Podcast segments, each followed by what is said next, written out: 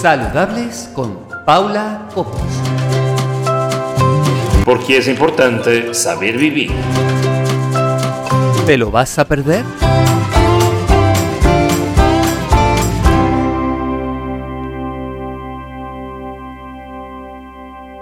Hola, ¿qué tal? ¿Cómo están? Me llamo Paula Cobos y una semana más estamos aquí en Saludables. Esta semana hemos traído a una invitada muy especial desde Barcelona. Ella se llama... ¿Cómo te llamas? Andrea, Andrea Ah, Ruiz. Andrea Ruiz. Y Andrea Ruiz, va- vamos a conocer un poquito quién es Andrea Ruiz. Porque yo puedo explicar quién eres, pero bueno, ¿quién mejor que tú para decir quién es Andrea Ruiz? Explícanos quién eres, a qué haces, a qué te dedicas. Bueno, yo tengo una consultoría de nutrición y seguridad alimentaria, donde y sobre todo mi vía de comunicación es el Instagram, donde comento pues eh, todo lo que sería curiosidades de la nutrición, asesoro a personas sobre, sobre todo me interesa el tema de educación nutricional, ¿no? enseñar a comer. Y, y además, pues estoy muy centrada, muy metida en la seguridad alimentaria, en tema de fraudes, en tema incluso, bueno, eh, etiquetas, ah, bueno, lo toco un poco de todo, todo el tema alimentación, lo toco todo. Eh, oye, ¿tú crees que miramos mucho las etiquetas a las personas cuando vamos a comprar? Yo creo que somos muy conscientes en general de que se tienen que mirar las etiquetas. Lo que pasa es que no estamos eh, educados como para saber interpretarlas. ¿Vale? Entonces, eh, tú puedes mirar eh, una etiqueta que te ponga eh, fuente de fibra o eh, fuente de vitamina A, B, ¿vale? La que sea. Sí. ¿vale? Entonces, eh, no solo tienes que mirar eso, mirar una etiqueta va más allá, va a mirar los ingredientes.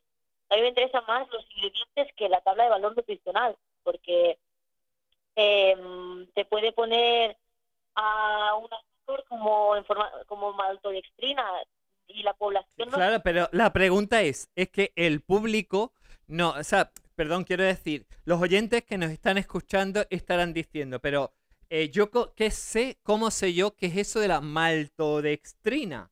O como yo dije ya en un programa con el que hablé con, con una de las colaboradoras, como me refiero a Ancani Manfredi, de una sustancia que era muy popular en los años 90 y que llevaban las sopas que se llamaba galato de propilo. Claro, y entonces la gente se preguntará, pero bueno, ¿y, y esas sustancias, esas cosas, eh, son buenas, son malas? Eh, no sé, porque tienen nombres muy raros, pero ¿sirven para algo? Claro, en la cuando miramos etiquetas nos fijamos siempre en la portada. Y ahora si, si, si te fijas en los envases cada vez son de tonalidades más verdes, tonalidades más marrones, ¿no? Que nos relacionen con la naturaleza, con lo saludable. Y, eh, y nos fijamos en ese fuente de fibra. Pero no vamos más allá, no vamos a los ingredientes y no sabemos, no estamos educados para interpretar qué es la maltodextrina. ¿Vale? Y al no reconocerla no sabemos qué es azúcar. ¿Vale?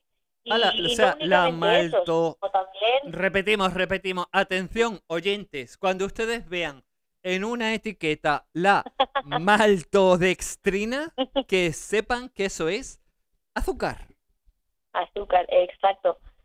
Y lo mismo pasa con el boom ahora que hay con la panela, con el... Ay, qué rica. Yo la prefiero la- azúcar blanca, ¿eh? La- porque la panela, no, mm, es el azúcar de la caña de molida, pero sin refinar. Con lo cual, pues tiene ese juguito, eh, to- todo el sabor, ¿no?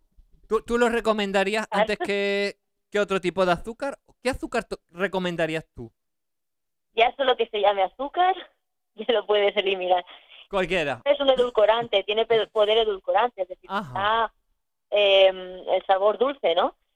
Hay diferentes diferentes tipos. Tenemos la sacarina, tenemos y depende el, hay digamos edulcorantes calóricos y edulcorantes no calóricos. Los no calóricos significa que no te aportan calorías, tienen cero calorías. Tenemos la sacarina, la stevia, que ahora también está muy de moda, y por otro lado tenemos los edulcorantes calóricos, que ahí tenemos el azúcar, ¿vale? la, bueno, la glucosa, ¿vale? Bueno, todo este, toda esta gran variedad de, de edulcorantes calóricos. Entonces, em, recomendar, a mí me recomiendo siempre la stevia. La stevia. ¿Por La qué? stevia, Porque la stevia es mejor que, que el azúcar morena, que... No sé, ¿qué tantos azúcares, no no? me Que la- gusta mucho. ¿Es una cuestión de gustos o es una cuestión de salud, de que sea más saludable? También, claro, habría eh, que ver Todo edulcorante, ese concepto de saludable, porque claro, saludable puede ser en principio pues cualquier cosa, ¿no? Casi, casi. Entonces, ¿hasta qué punto, hasta qué nivel puede ser la stevia saludable? Vale, la, la stevia en sí no es stevia, porque la stevia es la planta, son los glucósidos de, este- de esteviol, ¿vale? O sea, no es la stevia en sí, nosotros llamamos stevia mal dicho. Em, lo que todo el que sería azúcar moreno, Ajá. el, azúcar normal, el azu- o sea, el azúcar Sí. blanco, el azúcar moreno, la panela, realmente vienen de vienen de fuentes eh, naturales. Claro. El azúcar blanco viene a remolacha de la- o, o de caña. Sí, bueno, de hecho, entonces de hecho mucha gente no lo sabe, pero la azúcar blanca viene de la remolacha y hay que blanquearla. Eso mucha gente no lo sabe, hay que refinarla y ponerla de color blanco. Con lo cual hay que hay agentes químicos que, que tienen que, que ver con ese proceso para que la gente cuando se pone esa cucharita de azúcar en el café, eh, que sepan que es blanca, pero en su origen no es blanca. Cuidado, es que ese azúcar blanca proviene de la remolacha. Que yo creo que la gente debería de saber eso. Porque mucha gente, yo, mm, ¿tú dirías que hay una buena educación a nivel nutritivo, a nivel alimentario? No, porque ahí iba, iba en el tema de la diferencia entre azúcar blanco, azúcar moreno, la panela, el sirope de ágave, la miel incluso, ¿vale? Todo viene de fuentes naturales, pero, pero, todo, todo, todo, todo es azúcar. Sí. Todo es azúcar. Bueno, la, la miel pero- tiene más propiedades, ¿no? Supongo, ¿no? La miel de abejas. propiedades, las propiedades que te aporta la miel, eh, no es suficientemente, o sea, comer miel no te aporta beneficios per se, sino que tú, lo, lo que te lo que obtendrías de la miel lo puedes obtener de una fruta, de una verdura que no tiene ese contenido de azúcar, que es entre un 85 y un 90% de, del producto. La miel es un 85-90% azúcar. Ajá. Te estás metiendo cucharadas de azúcar en donde sea que te quedas. Es que no como miel, así que mm, donde los pancakes, esos saludables que te haces, Sí. o en el, no sé si hay gente que se lo pone en el té, ¿vale? Estás poniendo azúcar. Si tú Ujú. quieres obtener las vitaminas y minerales eh, de la miel, las puedes obtener comiendo una fruta o una verdura tranquilamente, no hace falta comer miel. ¿Vale? Y lo mismo, el azúcar moreno, que esté menos refinado que el azúcar blanco, que tenga, mantiene ese color, es azúcar igualmente, un 99% de azúcar.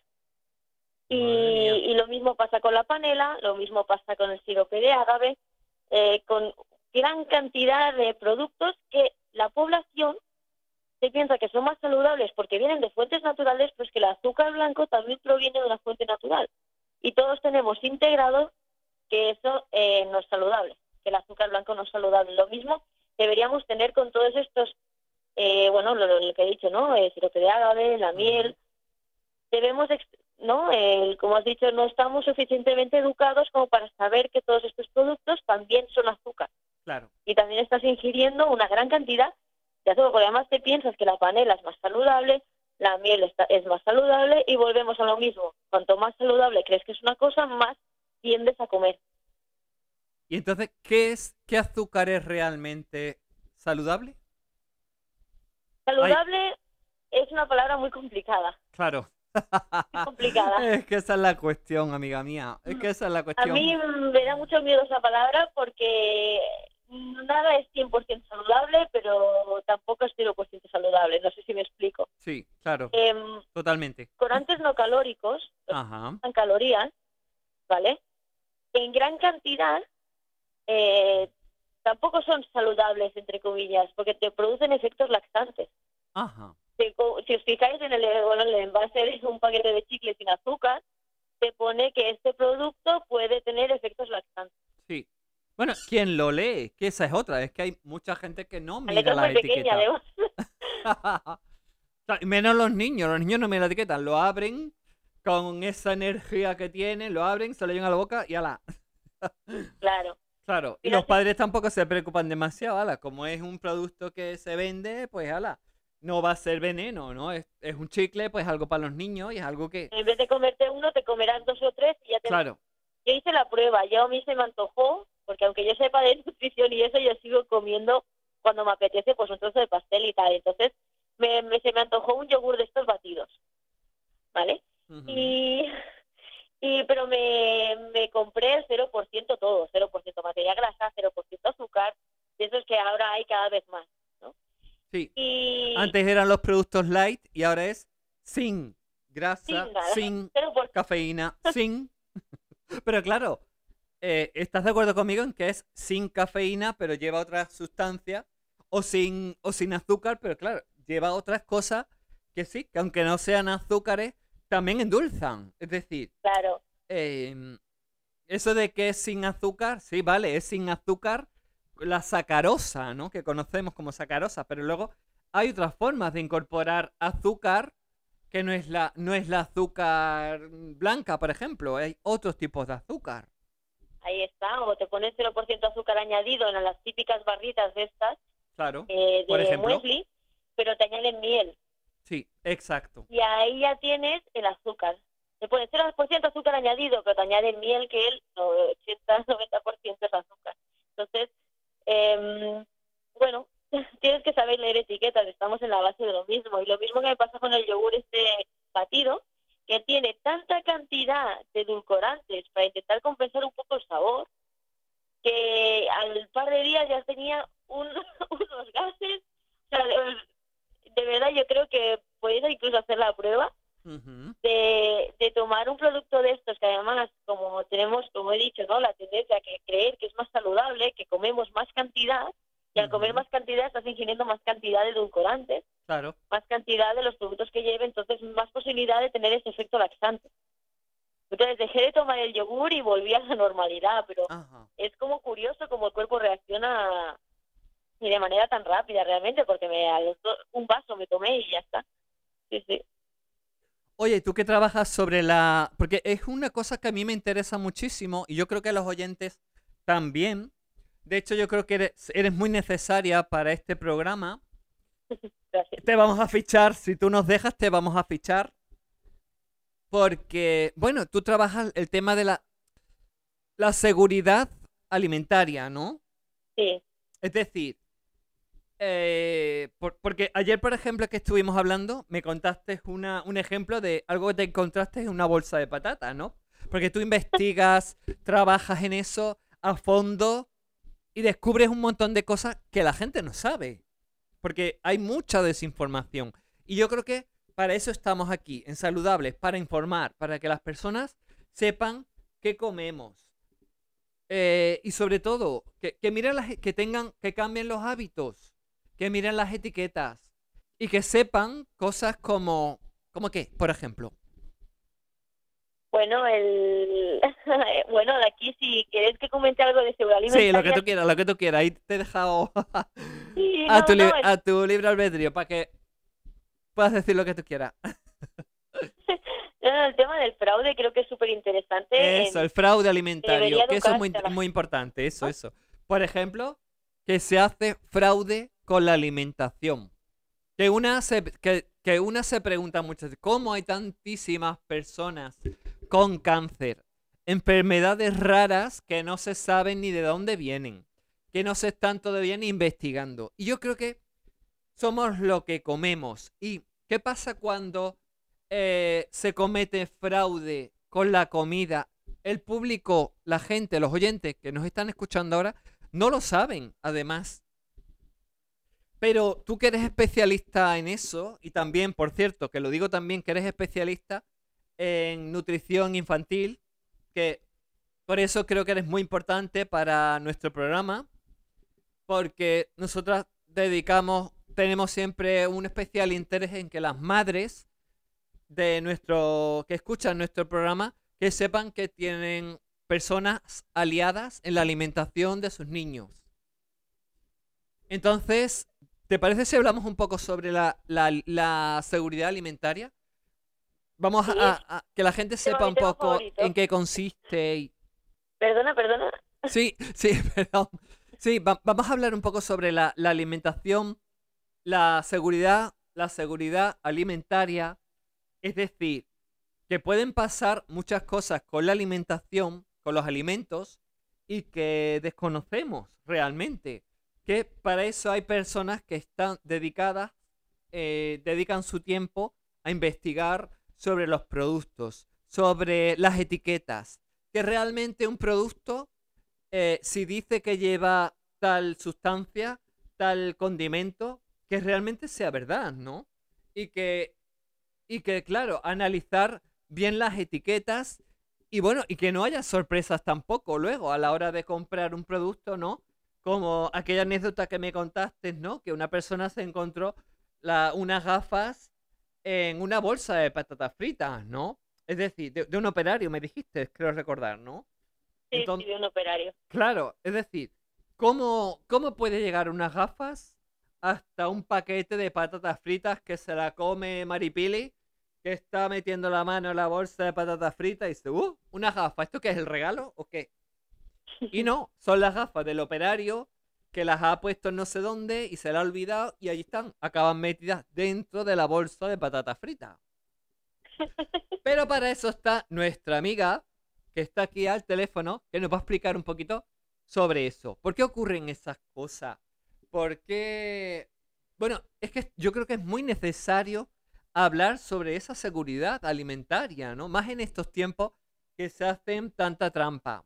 Yo podría contar aquí una cosa, pero claro, sería... mm, es algo muy grave que he sabido y bueno, eh, de que dan, eso de que dan eh, gato por liebre, pues yo sé de sitios que dan gatos por liebre y es muy terrible lo que he escuchado. eh, no puedo confirmarlo, pero eh, me llegan muchas noticias de ese tipo de que están dando por carne de un tipo algo que realmente no es de ese animal, de esa especie. Y entonces eh, creo que creo que se está eh, un poco descuidando la, la seguridad alimentaria de este país, se está descuidando ahora mismo, bueno, desde hace ya unos cuantos años se está descuidando. Ya parece que no nos importa mucho, eh, nos importa el dinero, que, que las empresas funcionen, que contraten a personas, todos trabajando, todos muy bien. Pero claro, es que luego esos alimentos tenemos que, que consumirlos. Y cuidado, porque luego encima esos alimentos no, so- no es que no sean saludables, es que son tóxicos. Muchos de esos alimentos pueden ser tóxicos, mm, pueden ser un veneno incluso para los niños, ¿verdad? Sí, el, hay dos motivos eh, generales por el que los, eh, los gerentes de las fábricas, de las empresas, pueden eh, provocar fraude. O tres motivos. El primero es por dinero económico, que es la base de nuestra sociedad, lamentablemente. La sociedad materialista, sociedad de consumo. Exacto. Entonces, para obtener más beneficio económico, eh, pueden acabar adulterando el alimento. Es decir, venderte, como has dicho, gato por liebre. Por ejemplo, eh, hubo en el 2008, si no me equivoco, un caso de adulteración en la China, donde Ajá. la leche le añadían melanina, ¿vale?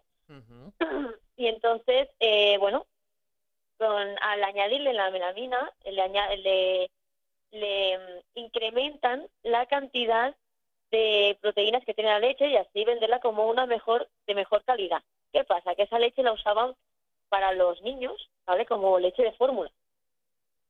Y eh, acabaron afectados, no sé si son 300.000 niños, y por temas de confidencialidad eh, no se sabe exactamente las muertes de bebés que hubo pero fue un, un tema bastante, bastante, bastante grave, uno de los que yo creo que más, o como el aceite de colza que hubo hace tantos años. Sí, e- eso, eso fue histórico. Que yo, que esa es otra cosa que yo creo que a raíz de la del tema del aceite de colza, una se piensa que, claro, de- después de aquello hubo que tener un ma- un supermalo. mayor control sobre los alimentos, pero yo creo que lejos de eso vamos a muchísimo peor, que ya lo de la colza ha quedado como una anécdota, ¿no? Bueno, pero como todavía hay gente que tiene efectos secundarios debido a los, bueno, son los hijos de, la, de las personas que tomaron ese aceite de cosa. Y, y también a mí me da mucha pena porque da muy mala fama al alimento. Cuando el aceite de colza se consume sobre todo también en Francia. Y no es malo el aceite de colza, solo que lo adulteraron con eh, aceite mineral. No es que el aceite de colza hubiera creado un efecto, bueno, un tóxico, sino que lo adulteraron con un aceite mineral, ¿vale? Y esto sería una razón económica. claro. También hay el, las ganas de hacer daño, ¿no? Em, claro, es, ostras, le estás poniendo proteína a leche de a leche para, o sea, proteína melamina para aumentar el índice proteico de la leche y darla como mejor calidad. Y cuando está, sabes que está yendo a niños, a niños, a, a bebés que son muy vulnerables.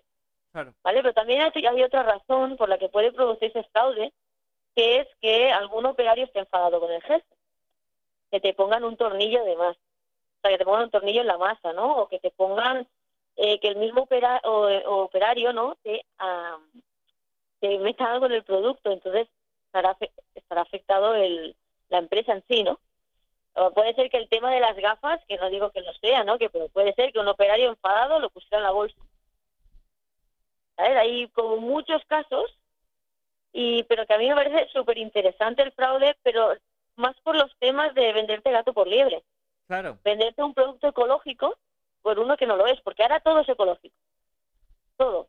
Y sobre todo frutas y verduras, y como se venden más caras, puede ser que te estén vendiendo un producto ecológico cuando no lo es. O otro que me gusta mucho, que es uno de los productos también que más fraude se cometen, porque bueno, en mi Instagram pongo cada mes pues eh, los casos de fraude que hay eh, mensualmente y se ven mucho, sobre todo el vino, que te venden una denominación de origen cuando no lo es, una las cápsulas de café, porque tú realmente compras una cápsula de café y tú no sabes qué tipo de café es, porque tú no lo ves y además está molido. Entonces Ajá. no sabes lo que te están vendiendo. Y el té, el té viene en bolsas, son hierbas, yo personalmente no sé diferenciar las hierbas de las bolsitas de té, y te pueden poner en la etiqueta, que también por mucho que te fijes en la etiqueta, tú realmente sabes identificar en dentro de esa bolsita, que tampoco se ve, eh, qué hierbas y las hierbas que hay allí coinciden con la etiqueta, con lo que pone en la etiqueta. No. Entonces, estos Claro, e- es que ese es el los- problema, claro. Es que, porque originariamente la hoja de té tiene, se ve de un modo, pero claro, cuando se procesa para almacenar, para to- todo ese procesamiento que tiene, que se le añade sabor, que se le añade, que se pone en bolsitas, que claro, cuando llega finalmente a con nuestras casas, de que si después te mezclan cosas, y hay muchas variedades de té, pero y sí que te ponen las especies que hay en la etiqueta, pero mm, coinciden las especies con lo que hay en la bolsa. Yo no lo sé. eh, sorpresa, la infusión es un poco, sorpresa. Exacto. No saben lo que, lo que estamos tomando. ¿Me perdona? Sí, claro que por eso es tan importante que miremos las etiquetas, pero otra cosa, ¿pueden engañarnos a través de la etiqueta? ¿Pueden falsear los datos a través de la etiqueta? Es decir, Pueden tranquilamente, sobre todo con el tema de, de pescado. sí, Yo, eh, sobre todo el, el origen, por ejemplo, el origen del pescado. el origen del pescado, que venga de un sitio pero realmente sea de otro. Ajá, Si viene de ese otro sitio, el producto, la materia prima es más barata y te la están vendiendo aquí como si fuera de, del Atlántico, ¿no? sí. Eh, o que venga de, de piscifactoría y realmente... Sí, sea, o, de, o, del- la panga, que dicen que vienen de Tailandia, ¿no? De esos, de esos ríos Ahí tan la- contaminados y tan sucios que se ven, ¿no? Exacto, sobre todo hay mucho fraude con esos pescados que mucha gente no lo sabe y hay gente que come panga y se estará enterando ahora y tiene la panga porque es la hora ya de comer y, y me estarán escuchando, estarán diciendo, Dios mío, yo con la panga a punto de metérmela en la boca. claro, porque es la hora de comer, que ya hay hambre, ¿no? Ya... Sí, Sí, justamente nos pillamos en el momento idóneo Claro. para hablar sobre esto. Pero es importante que la persona que, co- que cocina, que sepa lo que está cocinando, de dónde viene. Por eso hay que educar a, a nuestros oyentes en mirar las etiquetas. Y para eso nos va a ayudar eh, nuestra... ¿Puedo, ¿Puedo decirlo ya? ¿Vas a ser nuestra nueva colaboradora? Sí, sí. porque, bueno, para mí sería un honor que fueses nuestra colaboradora, porque es un- ha- hablas de temas que a nosotras nos interesan muchísimo para el programa. Por- primero por la desinformación que hay, esa falta de información. Segundo por esa falta de educación, que la gente, las personas no, no, hem- no hemos sido educadas en saber que tales alimentos contienen tales sustancias, tal, que, es decir, hay un montón de información que no tenemos. Y yo creo que para eso estamos aquí. Somos un servicio público gratuito que basta con que entren en la página web, conecten con Radio Miraflores Sevilla, escuchen nuestro programa y tengan acceso a la información, que yo considero que es muy importante. Entonces, ¿podemos contar contigo? Y tanto, y tanto, así es que yo me pasaría el día hablando de esto. Bien. Disfruto Bien, bien, bien. Muy bien. todo para mí, la verdad. Que alguien me aguante tanto tiempo hablando sobre Ay, eres un encanto. Eres un encanto. Eres un encanto, de verdad. No me paso muy bien hablando de Sí, ade- además, es, mira, la filosofía de nuestro programa eh, que empieza con la canción Sonrisa de Ana Torroja, porque esa es mi, esa es mi idea de, de programa, porque un programa saludable tiene que, tener risa, humor, porque si no, no es saludable, si no, sería un poquito aburrido, ¿no? Exacto. Entonces, vamos a poner humor, vamos a poner un poquito de risa, vamos a poner un poquito de... ¿No? Eso es salud de verdad, sí. Eso es salud. Muy bien dicho, muy bien, muy bueno. Bueno, que sepa la gente que esto ha sido una presentación de una nueva colaboradora que estará con nosotros cada 15 días, si ella quiere. Yo ya le hago la, Ya el ves. compromiso. que por cierto, que por cierto, vamos a dar algunos datos para las personas que quieran seguirte por Instagram y ver tus publicaciones, que la gente descubra eh, ese mundo oculto o ese mundo que un poco desconocido para el gran público, ¿no? Porque no, no estamos tan pendientes de las etiquetas, no estamos tan pendientes de que nos puedan eh, eh, estafar, eh, timar con un producto porque, claro, si nos lo ofrece Mercadona, por poner, una, por poner un nombre, que igual puede ser El Día o cualquier otro supermercado, pues, claro, si, no, si me lo pone el supermercado mío, que es de confianza de toda la vida, ¿por qué voy a desconfiar, no?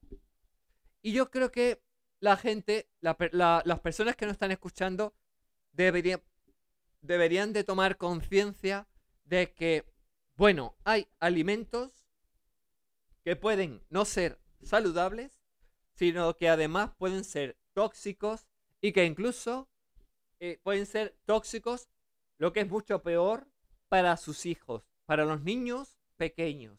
Y para eso tenemos a una especialista en nutrición infantil y en eh, seguridad alimentaria. Que yo creo que este ha sido el mejor fichaje, bueno, sin desmerecer a mis chicas, que son maravillosas, pero que cada una tiene sus contenidos, pero la verdad, las cosas como son. Este contenido tan sorprendente es muy necesario para saludables con Paula Cobos. Estás poniendo el listón muy alto, ¿eh? Bueno, es que, es que tú has puesto el listón alto. Con tus contenidos, mm, mm, creo que das la calidad que este programa se merece. Por eso que yo quería fichar contigo, porque veo que tienes una calidad a nivel humano, a nivel personal, pero sobre todo porque tienes formación y experiencia en temas que normalmente el ciudadano de a pie no sabe, desconoce. Y yo creo que debem- tenemos, debemos de, de hacerle llegar esa información. Y qué mejor que alguien que es experto, ¿no? ¿No te parece? Sí, sí. Pues eso. Oye, que eres un encanto, Gracias. que te espero la próxima semana aquí en Saludables con Paula Cobos. Ay, perdón, ay, ay, ay, ay, ay, ay, ay, qué cabeza, Dios mío. Espera. Venga, dime tu- los datos para que puedan conta- que puedan verte, que puedan eh, ver tus redes sociales, tu página web. Venga, dime, dime, que la gente pueda conocerte. ¿Quién eres? Bueno, mi, mi vía principal de comunicación es Instagram, ¿vale? Ajá. Que es Eating Clean and Safe. Eati- Eating Clean Safe, ¿vale? Esa es mi vía principal de comunicación. Ajá. Nosotras desde nuestra página, desde nuestras redes, compartiremos, por supuesto, publicaciones de, de ellos, de ella, y para que, para que sepáis, pero me gustaría que, que entrarais también en el perfil de, de ella y que veáis en Instagram esas publicaciones que, que hacen, que yo las he visto, que fue por lo que me, me interesó bastante, que me llamó mucho la atención y que bueno, y que hablan de esos temas que estamos hablando ahora, que creo que son muy importantes y que, si Dios quiere, estarás eh, por aquí la, dentro, de do- dentro de 15 días, ¿verdad? Sí, sí, sí, encantada. Pues perfecto. Que además nos llamas eh, desde Barcelona, ¿verdad? Sí. Ajá. Bueno, pues desde este pueblecito que se llama Sanlúcar la Mayor, provincia de Sevilla, te mando un abrazo enorme y un beso igual. Para allá. Y qué bueno que sepas que aquí tienes tu casa en Andalucía y, y bueno, que ya estamos, yo creo que ya la gente ya te va, te va- nada más que acabe, ya te van a echar de menos y que sepan que dentro de 15 días estarás por aquí con nosotros hablándonos de algún tipo de, de consejo de, para los bebés, para los niños, ¿no? Sí, ¿Qué, cosas nos puedes contar? interesante. ¿Qué cosa nos podrías traer? ¿Alguna, algún, algo que haya sucedido eh, de esas cosas que tú sueles investigar? De, eh, igual que me contaste lo de la bolsa de patatas fritas que tenía unas gafas. También hay otras Recientes cosas, de ¿no? ahora, sí. Claro, ese tipo de detalles, ese tipo de cosas, queremos saberlas. Y para eso vas a estar tú para contárnoslas, ¿no? Aquí estaré. Pues muchísimas gracias, corazón. A ti, Paula, por contar conmigo. Venga, nos vemos dentro de 15 días. Adiós. Adiós. Saludables con Paula Cobos.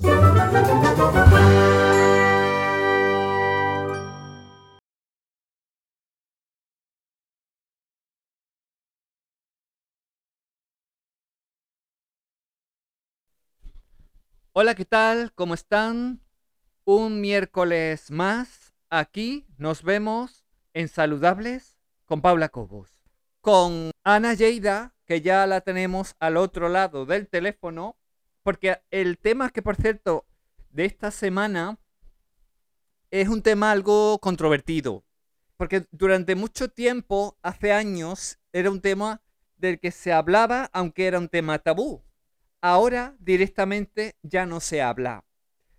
Y la pregunta es, sí, porque el tema eh, que vamos a tratar esta semana es el tema de... Bueno, dímelo tú, Ana, ¿cómo ¿cuál es el tema de esta semana? Bueno, el tema de esta semana realmente es los trastornos de alimentación, pero en concreto nos vamos a, detener en uno que es la, la anorexia. Exacto. Y yo recuerdo que la semana pasada te hice un encargo, te dije, ¿qué te parece si te entrevisto esta vez? No, no vas a traer los contenidos tú, sino que tú vas a hacer el contenido. Y es que las personas no lo saben, pero mm, el modo en que tú llegaste a ser coach nutricional tiene mucho que ver con, con esta enfermedad de la que vamos a hablar. ¿Qué es la bulimia? No, No, la anorexia. la anorexia. Exacto. Sí, es verdad. O sea, eh, llega un momento en que tú no sabes mm, mm, qué comer, porque todo crees que te engorda. Entonces, te metes tan de lleno, te interesa tanto la nutrición que al final acabas estudiando pues nutrición y así siendo coach, ¿no? Entonces, eso fue lo que a mí, o sea, al estar tan metida dentro de esta enfermedad, fue lo que me motivó a estudiar eh, pues esta parte que la tengo mía, ¿no? Que es de curso nutricional, eh, para ayudarme a mí, pero lo hago, pero también para ayudar a otras personas, no solamente a mí. Pero claro, en principio y especialmente era para mí, para ayudarme a mí. Yo, en una vez estuvimos que estuvimos hablando del tema, recuerdo que me dijiste algo así como que gracias a, la, formación que recibiste eh, en el curso y con la formación de, de, coach nutricional, digamos que fue lo que hizo tomar, te hizo tomar conciencia realmente de la situación en la que estabas y que además recuerdo las palabras que me dijiste que gracias a eso salvaste tu vida, ¿no? ¿No es así?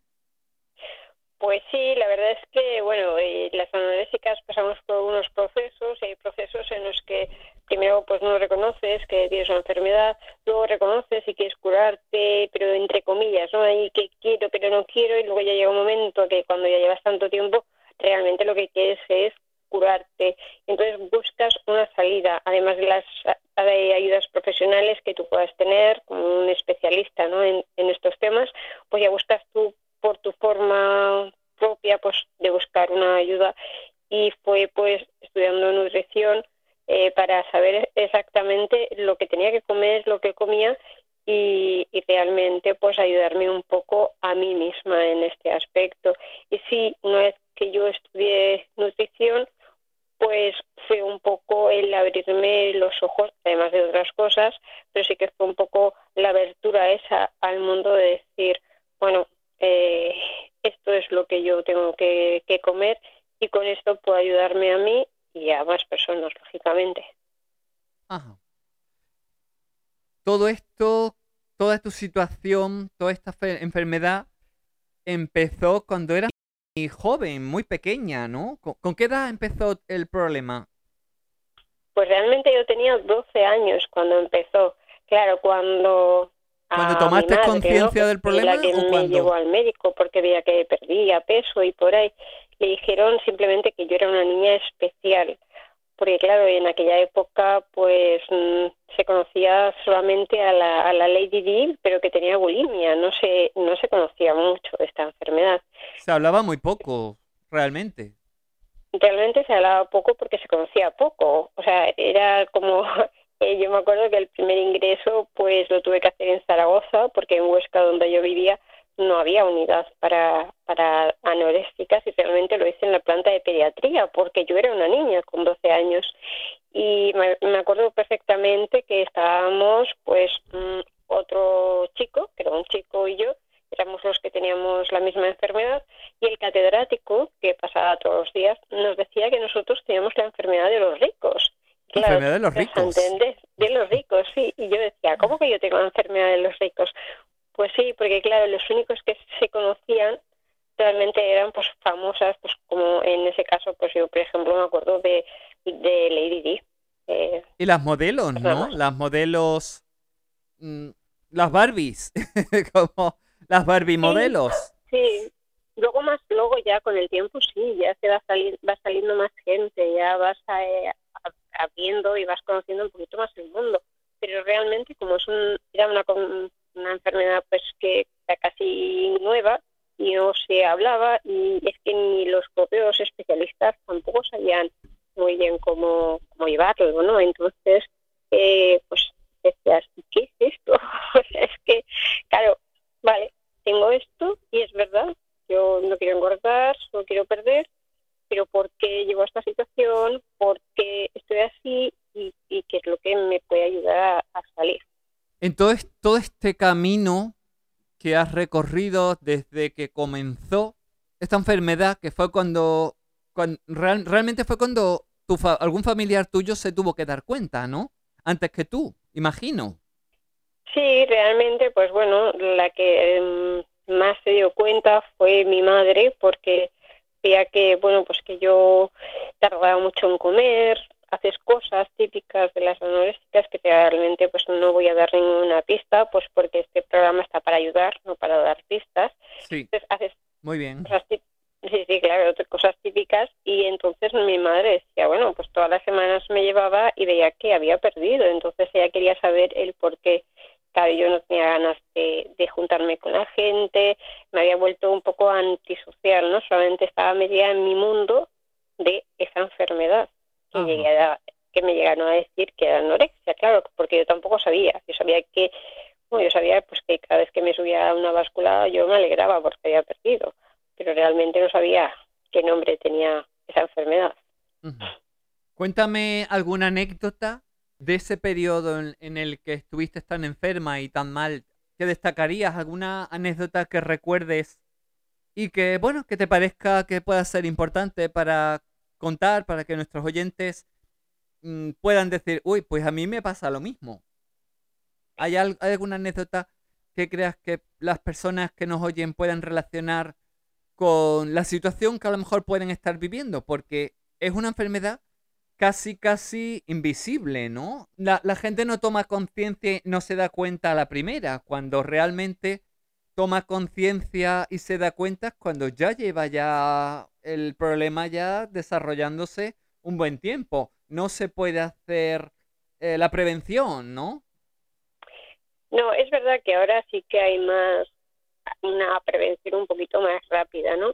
Pero sí que es verdad que, bueno, pues a todas aquellas pues que tengan hijas o cualquier per- cualquier persona, ¿no? O sea, no solamente eh, hijas, sino cualquier persona que vea a la hora de comer eh, cómo mm, en el plato, ¿no? El plato que hace con la comida. Eso es importante, la observación, ¿no? Que tiene en, en cómo, ¿no? Porque tú lo que lo que evitas es eh, comerte esa cantidad, entonces vas retirando cosas, ¿no? Vas retirando cosas. Claro, va- la- empiezas a comer cada día menos, vas quitando alimentos del plato que dices, no, no, esto no, porque me engorda.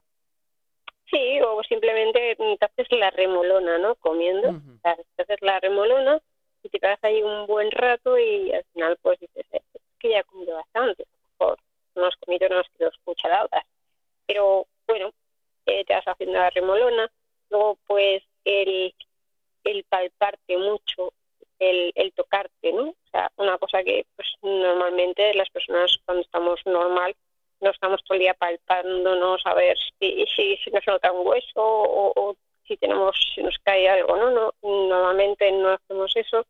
Claro, por ejemplo, si, si te tocas la barriga para ver si tienes barriga o no la tienes, ¿no? Sí, claro, te tocas la, la ¿Qué, pa- qué barriga, parte te del cuerpo la que más te tocabas, por ejemplo? ¿La recuerdas? Yo me tocaba mucho porque, a ver, yo soy muy huesuda ya de por Sí. O sea, yo soy huesuda. Entonces yo me tocaba mucho eh, la cadera, porque a mí enseguida se me empezaban a notar los huesos de la cadera. Ajá. Y entonces mm, yo creo que mm, a mí me obsesionaba, o sea, tocar los huesos de la cadera. Ya nada que veía que, uf, que ya no me los tocaba igual que a lo mejor que el día siguiente, que a lo mejor ya era cosa mía, de la cabeza. Yo ya me ponía como, como loca, como loca. Y, y luego otra de las cosas era nada más que te levantas, pues subirte a una báscula. Tú vives, eh, tu compañera es una báscula. Y, y todo tu, toda tu, porque es una obsesión, ¿no? También. Sí, realmente es una obsesión, es una obsesión porque... Es la obsesión por bueno perder es que peso. es, eh, a ver, tú, a ti te están diciendo que estás esquelética y tú te ves y dices, estupendamente, pero yo no me veo tan esquelética. Lo bueno es que a la gente de normal tú la ves como está, ¿no? Si está gorda, pues le dices, oye, pues unos kilos de más, pues si estás bien, pues estás bien. Pero a ti es la única que tú no te ves bien. Y cuanto más pierdes, mm, peor te ves. O sea, es que más gorda te ves. Claro, esto que No, tiene no, o sea, cua- cuanto más kilos pierdes, más gorda te ves. ¿No te veían más delgada? No, no, no, no, que va. Cuanto más pierdes, eh, yo más gorda me, me veía. Y esto dio la simple explicación de que el cerebro no está nutrido, por lo tanto mm, no funcionaba bien. Claro. Yo, yo he llegado a pesar 25 kilos, 25 kilos con qué edad? pues con qué edad, pues no te lo sé decir, pero debería tener unos 27 años o con 27 años pesabas tan solo 25 kilos en una chica que medía más o menos, ¿recuerdas cuánto medías en aquel momento? Unos 56 o 55. Madre mía. Claro. Sí. La verdad es que, a ver, es una enfermedad complicada. Es una enfermedad complicada porque, bueno, la primera que no te entiendes eres tú. Y luego, pues como tampoco mm, la familia, pues, claro, solamente ven que, que tú te estás muriendo y que quieren que te cures ya, pero no es un proceso de decirme me haber roto una pierna y, y ya se tiene un periodo de, de curación, ¿no?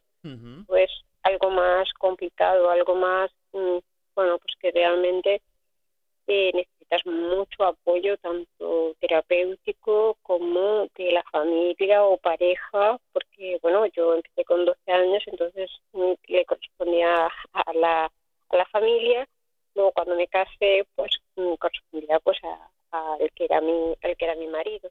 Entonces, claro, necesitas mm, apoyo, apoyo porque realmente eh, no puedes y luego eh, te cansas, te cansas de, de vivir así, llega un momento que te cansas. Yo me acuerdo que una vez escribí eh, en el mismo hospital, escribí que, bueno, que estaba muerta en vida, que las anoréxicas estábamos muertas en vida, porque sentías que estabas muerta? gira la ¿Sentías que estabas muerta en vida? ¿Sentías que te estabas muriendo? No sentía, a ver, mm, sí que es verdad que yo he estado a punto de morirme tres veces. Estaba a punto de, de morirme porque, claro, llega un momento en que tus, tus órganos pues te van dando toques, toques, pero tú no prestas atención hasta que, bueno, pues, pues te dan toques más fuertes. Pero bueno, gracias a Dios, hoy estoy, hoy estoy aquí. Pero sí que em, tanto anímicamente como psicológicamente, mm, pues tú te levantabas y lo único que pensabas en lo que voy a comer, lo que voy a desayunar, lo que voy a cenar. Eh, entonces, mm, eso no es vida, porque tú no disfrutabas de los momentos, no disfrutas de nada, porque tu mente, o sea, toda tu mente la absorbe lo que es la comida. Entonces, por eso yo digo que es estar muerta en vida, porque no, no miras más allá que la comida y el peso. La comida y el O sea, claro, to- toda tu vida gira en torno a cuánto peso, qué Mm. voy a comer, esto me engordará, no me engordará. Claro, fijaros que yo llegué a pensar que una hoja de lechuga, si me comía una hoja de lechuga, eh, nada más tragármela me iba a engordar 20 kilos. ¿Qué me dices? O sea, que, que- que una simple hoja de lechuga, llegaste a pensar que te iba a engordar. Una hoja de lechuga. Lechuga, sí, sí, yo me estaba comiendo la hoja de lechuga y decía, ¿me la como o no me la como? Y una vez que me la, me la, me la había comido y decía, te ha engordado 20 kilos. Es que yo no decía ni uno ni dos, yo iba a lo burro, o sea, 20 kilos me había engordado. Y la verdad es que es una enfermedad complicada, complicada. Por eso yo siempre digo que hay que hablar un poco de estas enfermedades porque primero mm, parecen tabú, es que realmente eh, no solamente lo pasan mal eh, las personas que te rodean, sino que tú misma eres la primera que lo pasas mal. Y luego también otra cosa, o sea que no lo nadie quiere estar enfermo, nadie quiere estar en un hospital. Porque mm, yo sé que tengo que escuchar palabras. Si tú estás así es porque te da la gana. No, señora, si yo estuviera así me diera la gana, yo estaría pues en el Caribe tomándome unas vacaciones. Pero yo no quiero estar así. Lo único que en estos momentos o en ese momento yo no tenía la voluntad o la fuerza o la capacidad como para dar un paso y poder salir de eso. Porque cada uno tiene mm, pues su momento para salir. Hay gente que los cogen enseguida y se pegan dos años o así, y hay gente pues que tardan más en cogerlos, o como me pasó a mí, que no se sabía nada y casi pues me pegué pues hasta los 37, 38 años con la enfermedad. Entonces, ¿cuán- madre- ¿cuántos años te has pasado viviendo con esa enfermedad en total? Más de 20 años, ¿no? Muchos más de 20 años, sí. Empecé con 12 y bueno, pues sobre los 37 o así. 25 años. Sí, 25 años.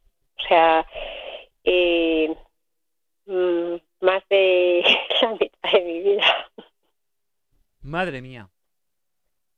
Y estar tres veces al borde de la muerte. muerte. Sí, Vivir la experiencia. Llegaste a, a- a- a casi ya morirte y que te tuvieran que salvar la vida en el último minuto o algo así. Mm, Pues yo me acuerdo de, la primera vez que me pasó que, bueno, pues claro, como, mm, eh, bueno, pues usas cosas, ¿no? Que no tienes que usar. Y entonces a mí se me bajó, el potasio siempre lo tenía bajo. Y yo me acuerdo perfectamente, no me olvidaré nunca, que yo, eh, mi hijo era pequeño y tenía un partido de fútbol y yo me encontraba un poco mal.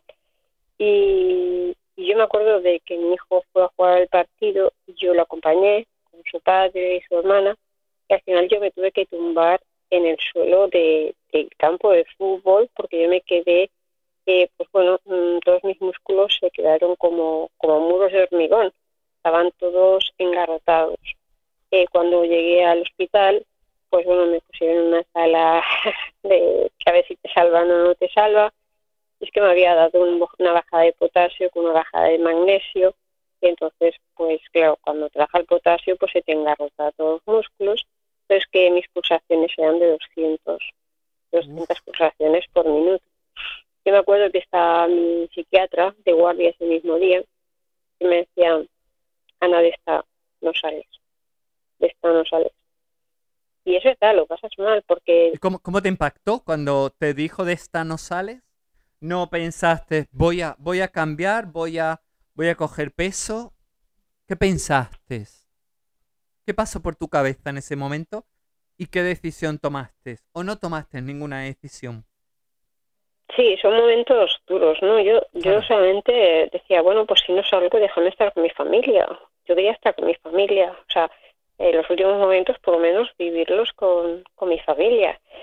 Eh, en ese momento, lo único que podía esperar es que me salvaran la vida. O sea, no podía esperar absolutamente nada más. O sea, yo solamente estaba con goteros a base de que meterme potasio y a base de que, bueno, que mi, mi cuerpo se fuese estabilizando, ¿no?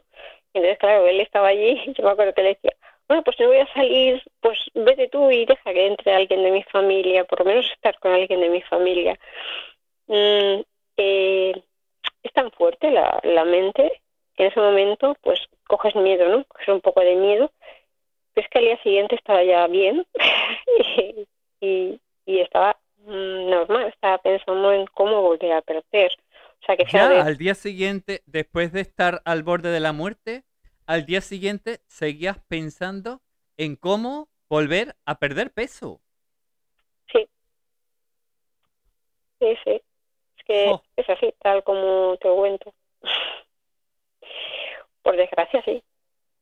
No, no he sido yo sola, ¿eh? es mucha gente. Pasas el miedo ese del principio y dices, ah, pues si es Miedo a, a- a- a que estás al borde de la muerte, pero ¿cómo, qué ocurre en la mente para que justo al día siguiente, después de una experiencia tan extrema, de sentir que te mueres, a pensar, bueno, estoy viva, bueno, ahora adelgazar? ¿Es así? Así de, así. O sea, así es- de drástico es el, es el, es el cambio.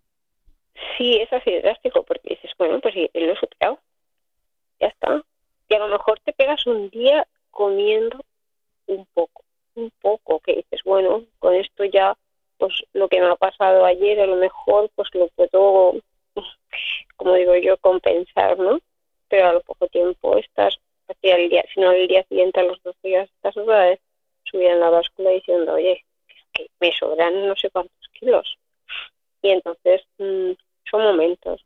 Y, y por eso te digo que es muy importante porque ahora lo estoy contando, pero en aquel momento eh, yo no era consciente de lo que estaba viviendo. O sea, mm, mi objetivo era perder y perder y ya está. Pero tenías una cantidad de peso exacta que decías, tengo que llegar hasta 10 kilos, hasta 20, hasta 30. ¿Había una cantidad exacta de peso a la que tú querías llegar o no? ¿O simplemente era que tú tocabas tu cuerpo y decías, uy, estoy gorda, tengo aquí un Michelin. No, no, mi objetivo nunca ha sido el de decir voy a llegar a 20 o voy a llegar a... No, simplemente era el que tú te subías a una báscula y decías he perdido dos kilos. Pues joder, qué bien, estupendamente, ¿no? Eh, sí que es verdad que luego a la hora de recuperar, cuando te hacen los ingresos, yo hasta, pues mira, si quieres que te diga la verdad, hasta los 38, 39 después de, de curarme, entre comillas, ¿no? ¿Sí? Eh, me daba terror el número 4, o sea, a pesar 40, llegar a 40. O sea, yo no, yo, eh, eh, mi médico me decía, por lo menos llega a 40. Yo decía, no, no, no, no me nombres el 4, por favor, no me nombres el 4. Yo de aquí voy a salir con 37 kilos o 38 como mucho, como mucho. Pero 40 no, no, yo no quiero llegar a 40, por favor, le decía, por favor, por favor, a 40, no, no me pidas que esté en 40, porque yo no quiero estar en 40. El número 4, o sea, que era para mí estar en 40, para mí era, un, era miedo, era terror, el mismo terror que tenía engordar era el mismo terror llegar a, verme en una báscula pesando 40. Y de toda esta, bueno, ¿has vuelto a tener alguna recaída desde, no sé, desde la última vez que, que alguien te, no sé, algún profesional te dijo, bueno, esto ya parece que está controlado, esto está mejor y, bueno, has seguido haciendo tu vida de forma normal, ¿Has tenido alguna recaída de nuevo o no? ¿O has tenido la suerte de, tener ese control sobre tu mente, sobre tu cuerpo? Bueno, también hay que dejar claro que, a ver, cuando una anoréxica la cogen a tiempo y tiene pues una curación normalmente de dos años y por ahí, puede llevar una vida normal. Cuando te pegas tantos años, es verdad que yo, bueno, como de todo lo que me apetece. Eh, aquí lo digo, ¿eh? Que me apetece un trozo de chocolate, pues un trozo de chocolate. Y sí, soy nutricional, pero al cuerpo hay que darle de vez en cuando claro. Sí, sí, sí, eso lo hace todo el mundo. En los caprichos hay que dárselo. Mira, el 80-20, eh, el 80-20 que escuchaste a Vanessa, el 80-20, 80% saludable y 20% menos saludable. 20% de me tomo un caprichito ahora de, de un trocito de chocolate, me, ¿sabes? Pues sí. El 80-20. Yo soy de las personas que sí, señores, sí. ahora, ahora formas parte de ese 80-20 del que nos hablaba la semana pasada sí. Vanessa Iglesias. Sí, intento, intento. La verdad es que sí que esto te hace ser más consciente en decir, a ver lo que como y lo que no como. Te vuelve eh, intentas comer más saludable, aunque a veces te des un capricho. Pero sí que es verdad que algo siempre te queda en ti, que te levantas a lo mejor, o ahora, ¿no? Que llega la época de ponerte el bikini y dices, ay, si perdiese un poquito de aquí del culo, pero luego te comes un croissant y dices, bueno, ¿para qué me va a comer uno? Me va a comer dos, así va uno para un trozo de nalga y otro para otro trozo de nalga, para que no esté descompensado. Entonces, te lo tomas así con un poquito de humor, pero bueno, son secuelas que dejan, además de otras eh, físicas, que es verdad que pues físicas dejan bastante, de problemas digestivos, eh, problemas de, bueno, pues que realmente tu, tu estómago pues la está haciendo tanto daño a tu estómago que luego pues el estómago te dice, baja que me has hecho tanto, es que ahora no afecto tanta comida, no afecto estas comidas, ¿no? Entonces, claro... te, han quedado secuelas, imagino, de todo eso, claro. Sí, claro, por supuesto. Yo antes era, mi padre siempre decía, me sale más barato comprar una vaca y para que bebas leche. Y ahora tengo intolerancia a la lactosa. Ajá. Eh, no soy celíaca, pero no puedo comer pasta porque me, me sienta mal. Son muchas cosas, porque ten en cuenta que durante 25 años o por ahí tú has estado... castigando tu cuerpo, claro. Castigando, o sea, lo castigas. Y entonces, pues y tu mente mm, también. Eh, ¿Eh? Y tu mente, has castigado tu cuerpo, pero también tu mente, ¿no? Lo peor es la mente, porque bueno, es verdad que en estas enfermedades lo que se ve es el físico. Te dicen, ostras, que delgada estás, ¿no? que, pero realmente es porque hay un problema, un problema detrás que es allí cuando una vez tú eres consciente del problema que tienes detrás, es cuando puedes empezar a tomar las riendas para poder salir adelante.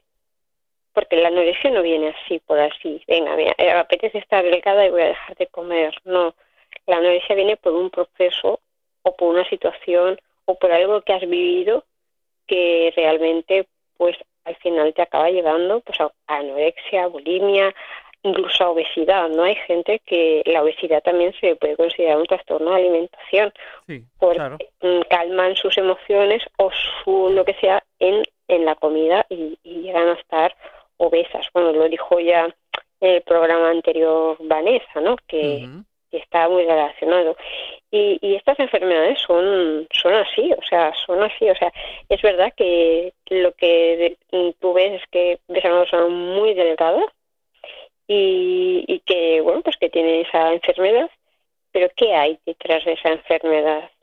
Allí es donde eh, pues esos especialistas tienen que hacer su trabajo en, es verdad, te pegas lloros, pero lloros tremendos. Y, y cada día que vas a una terapia dices, ya no vengo más, te enfadas y, y te, te, enfadas con tu psiquiatra y te enfadas con tu terapeuta y te enfadas con todo el mundo pero luego cuando eres consciente dices, es que lo tenía que sacar, lo tengo que sacar porque si no, no avanzo.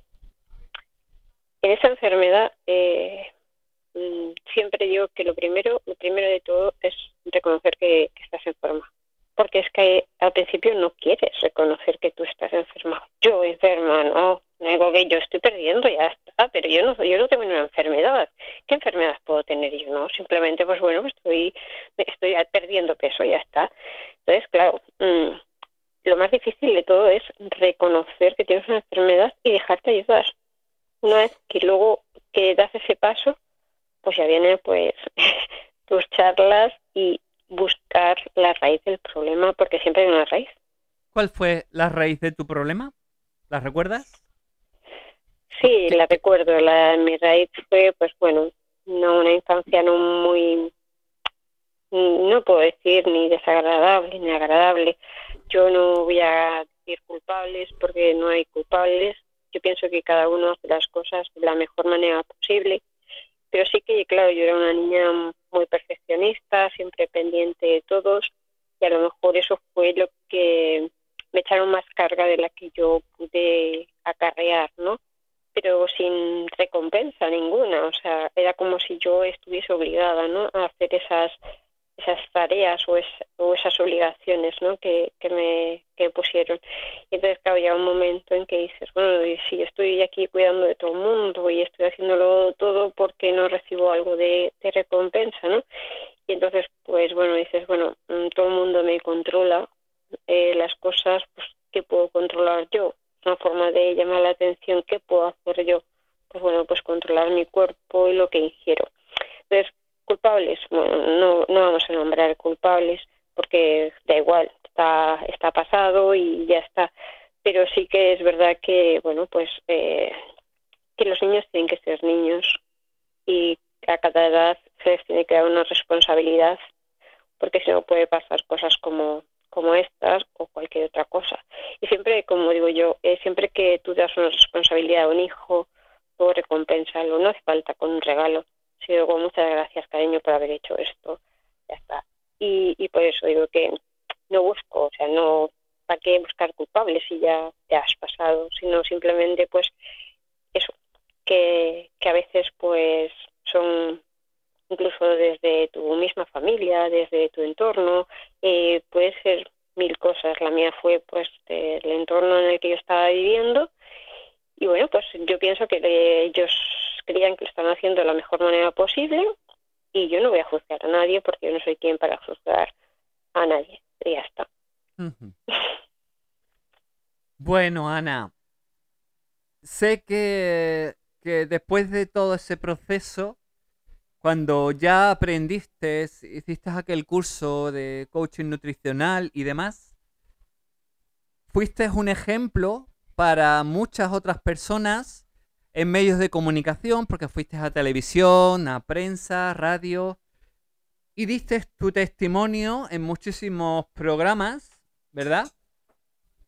Pues sí, quería que se supiese de esta enfermedad, pedía ayuda, simplemente ayuda, que se nos ayudara, igual que ayudan a otras personas que tienen sus centros y que tienen todo, pedía ayuda, que se nos entendiese que no somos personas que lo hacemos porque nos da la gana, porque no tenemos otra cosa que hacer, sino que somos personas que somos enfermas, que esto se, mm, es una obsesión y está calificado como una enfermedad, una enfermedad mental.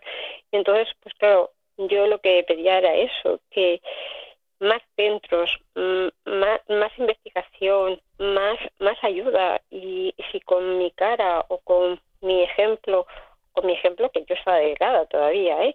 estaba todavía en ese proceso de, curación, y solamente estaba pidiendo eso, o sea, más ayuda, mm, más inversión en, en personas con trastornos. Y, bueno, pues eso, un poquito explicar desde cómo se vive, ¿no? desde una anorexia. Porque claro, cada persona, mm, tus padres lo pueden vivir de una manera, tu hermana lo puede vivir de otra manera, la gente que tienes a tu alrededor lo ve de diferente manera que tú. Porque realmente, mm, yo digo que sufrimos todos, pero realmente la que más sufre es tú. Claro. Porque te sientes incomprendida, eh, además es que luego te sientes la, que tú eres la culpable de todo lo que está pasando en tu casa, porque cuando entra una enfermedad de trastornos de alimentación en una familia, la familia se se dispersa, se dispersa y entonces es tú y por tu culpa está, es fulanito está así, por tu culpa y ya no tienes tú bastante con la enfermedad, sino que encima te cargas con la culpabilidad de que y esto ha sido por culpa mía y esto ha sido por culpa mía. Eso es una de las cosas que a día de hoy, fíjate, eh, todavía mm, me cuesta, ¿no? Me cuesta porque si a lo mejor veo a alguien así que está un poco mal, le digo, mm, no habrá sido por culpa mía. Eso es una de las cosas que todavía me falta trabajar porque te llenan de tanta culpabilidad que al final tú te crees que todo realmente lo que está pasando es por tu culpa. Y señores, es que nosotros no, queremos estar enfermas, queremos estar sanas y ser felices. Y si se cae alguien, no es porque tenga una hija o una prima o una mujer anoréxica, es porque se ha caído y ya está. Y si coge una gripe es porque la tenía que coger nosotras no tenemos la culpa de lo que pasa en, la sociedad, ¿no? Simplemente, pues que se nos pueda entender un poquito mejor.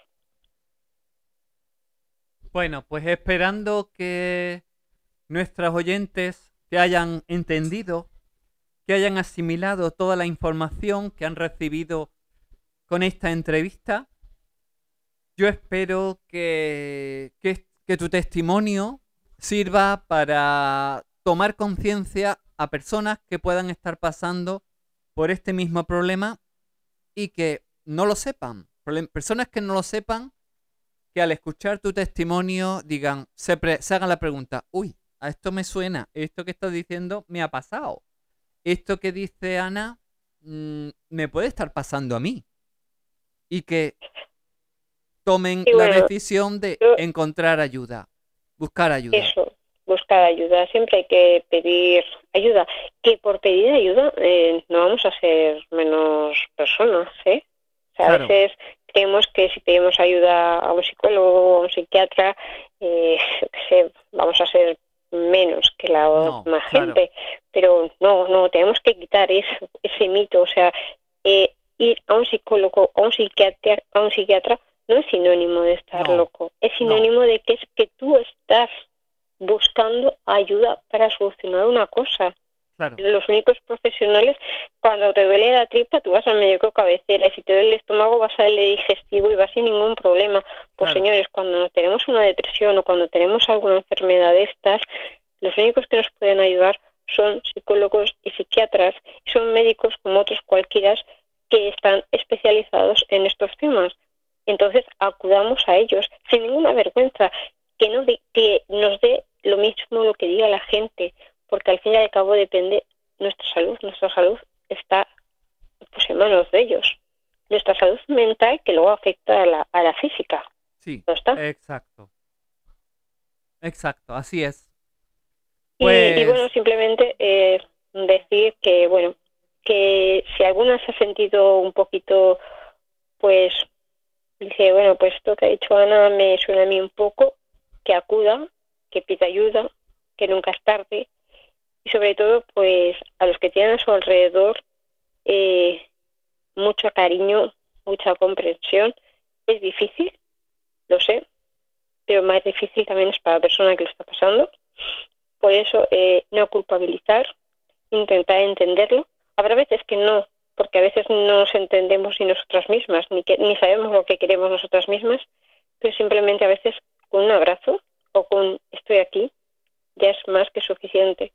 Por eso, eh, si alguien está pasando por eso, a los que tengan alrededor eh, es muy importante la ayuda tanto de la familia como de la pareja, como quien esté alrededor, da igual. Y a veces no hace falta decirle que tiene que comer porque ya sabemos que tenemos que comer. A veces igual solamente necesita un abrazo y él coge una mano y decir, estoy aquí. Pues Ana. Cuéntame lo que quieras. Quiero que sepas que estoy aquí, que tienes una amiga, que te mando un abrazo enorme, que estoy deseando de, poder darte ese abrazo personalmente. Y yo, y yo, y yo. Y bueno, ¿qué te voy a decir? Salvo que, bueno, que nos vemos la próxima semana, que vamos a sorprender a la gente una vez más y, bueno, a seguir aquí en Saludables con Paula Cobos y, por supuesto, con Ana Lleida. Pues hasta la próxima semana. Hasta la próxima semana, Ana. Chao. Chaito. Saludables con Paula Copos. Porque es importante saber vivir. ¿Te lo vas a perder?